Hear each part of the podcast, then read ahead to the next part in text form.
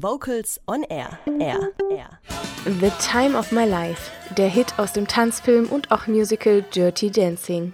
Ihr hört Vocals on Air heute mit der Themensendung Techniken im Chor mit Katrin Heimsch am Mikrofon. Nicht nur auf den richtigen Ton kommt es bei einem Konzert an, sondern auch auf das richtige Licht. Viele Chöre und A cappella Bands haben heute richtige Lichtdesigner am Werk und pimpen damit ihre gesangliche Show auf. Fabio Gatto ist Lichtdesigner bei der A cappella Band On Air. Er sprach mit Vocals On Air Redakteur Holger Frank Heimsch vor der Sendung über das richtige Licht für den perfekten Chorauftritt. Licht im Chor, das ist ja unser Thema unseres Gesprächs. Viele Chöre und auch Vokalensembles treten beispielsweise in einer Sporthalle auf mit einer teilweise auch veralteten Lichtanlage aus den 80er Jahren. Der Raum, der wird zwar ausgeleuchtet und man nutzt das, was da ist, aber was ist eigentlich so das Grundsätzliche, wenn man daran denken sollte, wenn man Licht im Chor einsetzen möchte? Im Grunde ist es erstmal das Wichtige, eine Grundstimmung zu schaffen. Also ich gehe zum Beispiel, wenn ich einen Chor vor der Nase habe, dahin und sage, okay, erstmal logischerweise das Frontlicht, dass der Chor auch zu sehen ist. Und wichtig ist gar nicht mal, dass es effektreich und äh, immer blinkt und immer leuchtet, äh, sondern im Grunde passend zu jedem Lied eine Stimmung zu schaffen. Die darf auch gerne mal das ganze Lied überstehen. Gerade bei Chören ist es deutlich entspannter, wenn das Licht statisch ist. Es gibt natürlich auch andere Chöre, die machen da richtig viel Tamtam. -Tam. Wenn es passt, immer gerne. Aber die Grundzüge sind erstmal eine einfarbig oder zweifarbig ausgeleuchtete Bühne von von hinten logischerweise, also als Effektlicht. Ich bin ja kein Fachmann in diesem Bereich, aber ich behaupte einfach mal, Licht ist nicht gleich Licht. Worauf ist denn zu achten? Äh, überladen dürfte das Ganze eigentlich nie wirken. Also wenn es für mich zum Beispiel zu viel wirkt, dann ist es wahrscheinlich für den normalen, in Anführungsstrichen, Zuschauer auch schon zu viel. Ich sage immer, weniger ist mehr. Man konzentriert sich dann halt auf das Wesentliche. Also man hat bewegliche Scheinwerfer, man hat statische Scheinwerfer und man sollte halt wirklich immer mit den statischen Scheinwerfern starten und damit halt erstmal, wie gesagt, diese Grundstimmung äh, erschaffen. Und dann hat es sich bei mir zumindest bewährt, nicht mehr als zwei verschiedene Farben gleichzeitig anzumachen. Vielleicht noch das Weiß dazu, wenn man es noch als Farbe betrachten möchte, dann als dritte. Aber dass man über diesen Grundsatz nicht hinausgeht. Du hast gerade schon darüber gesprochen, Licht ist ein Stimmungsvermittler. Wie setze ich denn beispielsweise mein Licht richtig für ein Konzert? Man hat verschiedene Arten oder Möglichkeiten, äh, eine Person oder in dem Fall einen Chor zu beleuchten. Sei es von hinten, sei es von der Seite oder auch von vorne. Die Beleuchtungsrichtung ist erstmal echt entscheidend, was man erzeugen möchte. Wenn man natürlich nur Silhouetten erzeugen möchte, in einem mystischen ähm, Song zum Beispiel, dann lässt man das äh, Frontlicht komplett weg, beleuchtet nur von hinten und man hat schon eine, ja, wie gesagt, eine mystische Stimmung.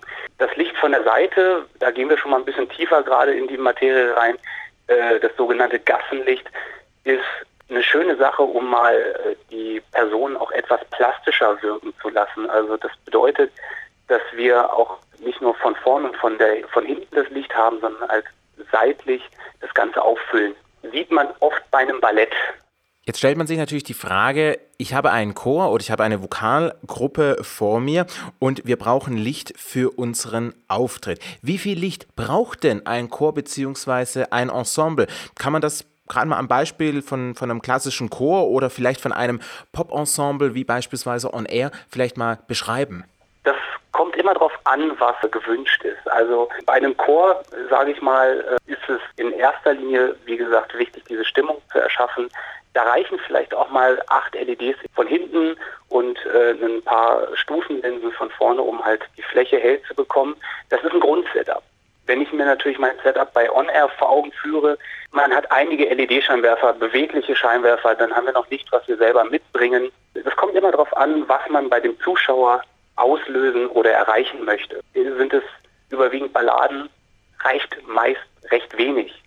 Man kann es natürlich aufplustern, das ist gar keine Frage, aber man kommt meistens auch mit wenig aus. Also wie gesagt, es kann losgehen bei, ich sag mal jetzt sechs oder acht LEDs, je nach Bühnengröße und kann halt hingehen bis zu einer Show, die, sage ich mal, wie im Fernsehen aussieht. Also da sind eigentlich keine Grenzen gesetzt. Und er ist natürlich ein gutes Stichwort. Du bist dort der Lichtdesigner, der die Songs der Band mit Licht inszeniert. Inszenieren ist, glaube ich, auch das richtige Wort für die Art, äh, mit Licht umzugehen, im, gerade in deinem speziellen Fall. Wie gehst du denn eigentlich an einen Song heran, wenn es heißt, Mensch Fabio, mach mal Licht zu diesem Song? Richtig, also im Grunde, wir, wir inszenieren, wir sind Künstler. Also wir Lichtleute sehen uns als Künstler, auch wenn manche Leute da nicht mit ganz konform sind, aber auch ein Tontechniker ist natürlich ein Künstler. Und ich gehe halt einfach bei der Sache ran, ich höre mir den Song an und überlege, hey, was löst das in mir aus? Ist das eher ein freundliches Lied? Ist das eher ein trauriges Lied? Und demnach wähle ich eine Farbe. Ich gehe einfach mal dran und sage, wir nehmen das Lied äh, Teardrop von Massive Attack. Das ist für mich eine überwiegend blaue Stimmung gewesen damals. Dazu kommen noch ein paar Akzente, die ich setze, in dem Fall zum Beispiel mit Orange und achte darauf, was in diesem Lied passiert.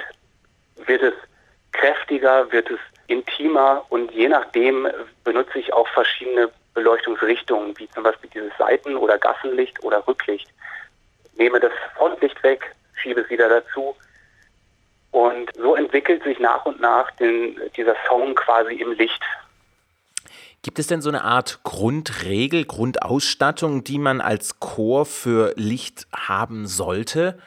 Die Grundausstattung als solche wird es wahrscheinlich nicht oder gibt es nicht wirklich. Ähm, was jeder Chor natürlich haben sollte, ist das Frontlicht.